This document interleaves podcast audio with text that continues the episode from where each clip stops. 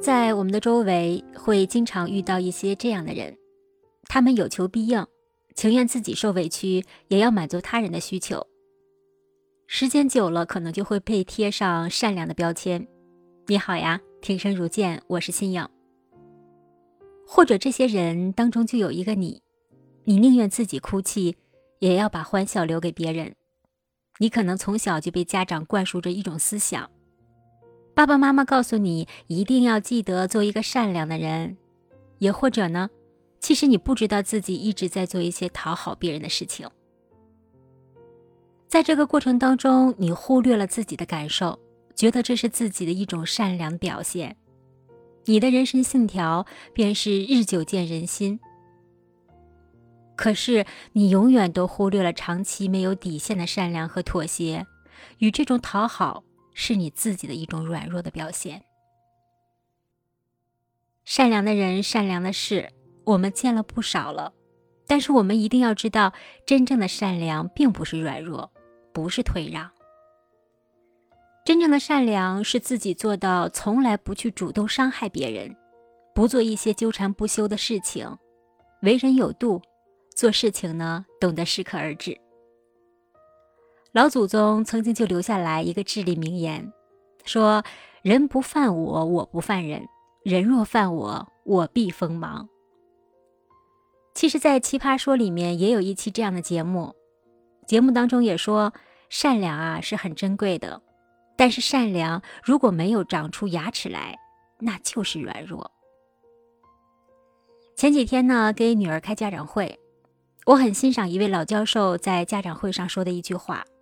他说：“为什么学校有霸凌？因为被霸凌的孩子从来不会反抗。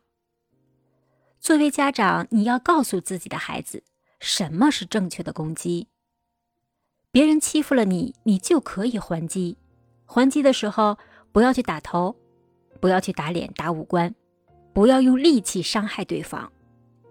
其他的一切，爸爸妈妈都支持你。”教授说完以后，整个会场雷鸣般的掌声。回看我们成年人的世界，在职场当中，如果你一再忍让，就会被别人当成软柿子；在生活里呢，如果你在家里边一再妥协，可能还会出现家暴。小的时候，家长可能会说：“哪有那么多的事情是十全十美的呀？忍一忍就过去了，别和那些人计较。”或者是自己的孩子被欺负了，家长又会说：“这孩子呀，太善良了，从来不惹事儿，总是被欺负。”这些孩子久而久之就形成了隐忍的性格，习惯了遇见事情总是自己来扛。之前呢，也听到一个故事，说有一个杀人犯在自述当中说：“我最恨的就是我小的时候被我欺负了还不还手的同学。”就是因为他们对我的纵容，不还手、不反抗，才让我觉得欺负人是一种快乐，是一种成功，才有了我的今天。如果说我是一个可恶的人，那些所谓善良的人就是最大的恶人，是他们让我成为了今天这个样子，我恨他们。所以你看，盲目的理解善良，错误的去逃避，毫无底线的觉得不好意思去伤害别人，其实你已经最大程度的伤害了别人，而且同时伤害了自己。那些打着善良的幌子来伪装自己的人，有几个特质：第一，喜欢助人为乐，却不知道量力而行；第二，毫无底线的包容和忍让他人。第三，太在意别人的想法和看法了，完全丧失自我。第四，自己没有做人做事的标准底线，不好意思拒绝。第五，也是最后一条，他们做事情瞻前顾后，优柔寡断。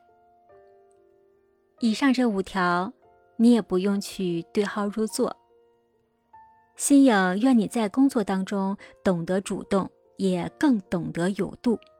愿你在生活中有情有义，也更懂得什么是最好的拒绝。我是新颖，真实的故事我来说，你来听。让我们都做一个真实的自己，刚刚好的自己吧。晚安。